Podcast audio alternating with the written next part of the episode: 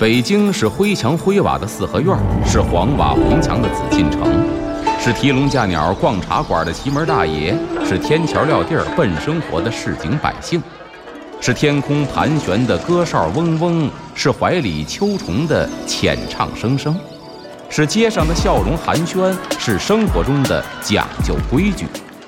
北京就是 FM 一零一点八，娱乐三里屯儿，阿龙说北京。据传说，北海的白塔镇海眼；据传说，北京曾是八臂哪吒城；据传说，北新桥的水井锁蛟龙；据传说，高粱赶水把命送；据传说，故宫的角楼是鲁班修。这北京的传说讲不尽，君请听阿龙为您讲传说。哎，还有下边说的呢，这个司啊叫做毒药司。相传这个司啊是专门负责对下毒害别人的人进行惩罚的，啊，对那些个因为误食了毒药的人呢，要给予他们良方，要拯救他们，并且呢，把什么呀？把这个吸烟、酗酒、抽鸦片都视为害人的毒药，啊！相传呢，这个毒药司的神呐，大伙太熟悉了，谁呀？每年七月七，鹊桥相会那位男主角牛郎。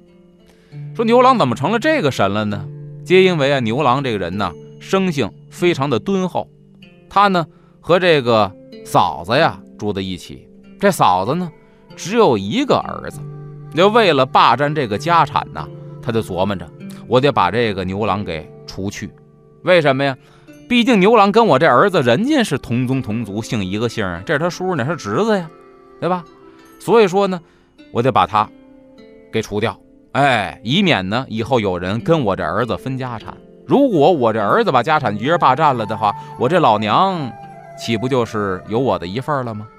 想好这主意，说怎么害他呢？有一天，就趁着牛郎啊下地干活去了，这嫂子在家里干嘛呢？跟日常一样，她得管做饭。她呀就烙了两张饼，一张饼呢是白面葱花饼，那是细粮啊。那个年代吃细粮可不容易呀，烙出来香喷喷的，自己都流哈喇子，看着都非常诱人呐。另一张饼呢就是普通的黑面饼，烙出来黑不溜秋，也没什么香味儿。他就琢磨。一般来说啊，这细粮轻易吃不到，肯定这牛郎回到家干了一上午的活儿，累成那样，那么饿，一定得吃这白面葱花饼。于是乎呢，他就在这葱花饼里边可就下好毒了。哎，别看自己看着眼馋，知道这里边有毒。没想到啊，这一切被谁看到了呢？家里边牛棚里边拴的那老黄牛给看见了。哎，看在眼里，可就记在心上。要不是传说故事呢，神了。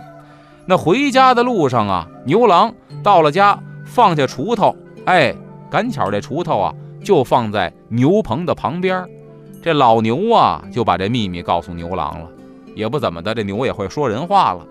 哎，这牛郎进得屋来，趁这嫂子没注意，这牛郎拿起那个黑面饼啊就开始吃，吃上黑面饼了。嫂子一看，哟，吃错了，但是你没法劝人家呀。你拦他，你别吃这个，你吃那葱花饼，为什么呀？葱花饼有毒，你不能这么说。所以说呢，只能是欲言又止。没过一会儿功夫，他这小儿子可就回来了。回到家一看，桌上放着一个白面饼，而且葱花饼，抓起来就吃。这嫂子一看，当时就急了，三步并作两步过来就拦儿子，紧拦慢拦，可没拦住。这一口饼可就咽下去了。咽下去之后，没多一会儿功夫，他这小儿子。可就翻眼蹬腿了，死在这儿了。哎，那么这老牛啊，知道这女人呢是一个坏女人，即便说自个儿，哎，怎么说呢，害人终害己，毒死了自己的孩子，可是她绝对不会轻易放过这牛郎，所以啊，就劝牛郎赶紧跑。于是乎呢，这牛郎一看老牛对我有救命之恩呢，我走不能一人走啊，牵着牛悄悄地离开了这个家，从此浪迹天涯。这牛郎是大难不死，这玉皇大帝呀一看，嘿，这有点意思啊，把他封神，最后呢也封神了。干嘛呢？因为你是被人下毒，结果大难不死，逃过一劫，所以派你专门掌管那些个往食物里放毒去毒害别人的人。过去呢，说如果有人呢不小心吃了有毒的东西，马上到这个东岳庙里边去烧香拜神啊，按照这个你还得抽签儿，这签儿上啊怎么写的，你就怎么去做。说呢可以去除这身体里边的毒物，当然这是封建迷信。现在呢一定告诉大家啊，吃东西中毒了，赶紧送医院啊，或者呢有这个催吐的可能性，也得催吐。当然这话分两头，我还跟大夫聊过这问题，说你吃的是什么？如果是强酸强碱性的东西被误食了，别催吐。为什么呢？吐出来的过程当中，又一遍经过这食道，还会灼伤食道。说怎么办呢？如果你吃的强酸的东西，赶紧的。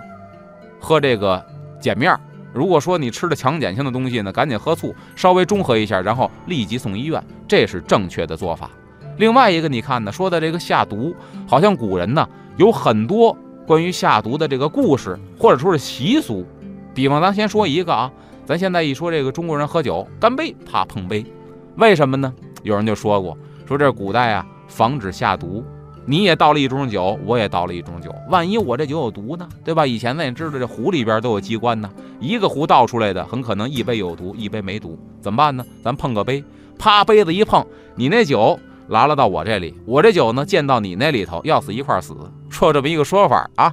那么关于这个嗜毒还有很多的风俗，这么着，咱们留到下节回来再跟各位讲。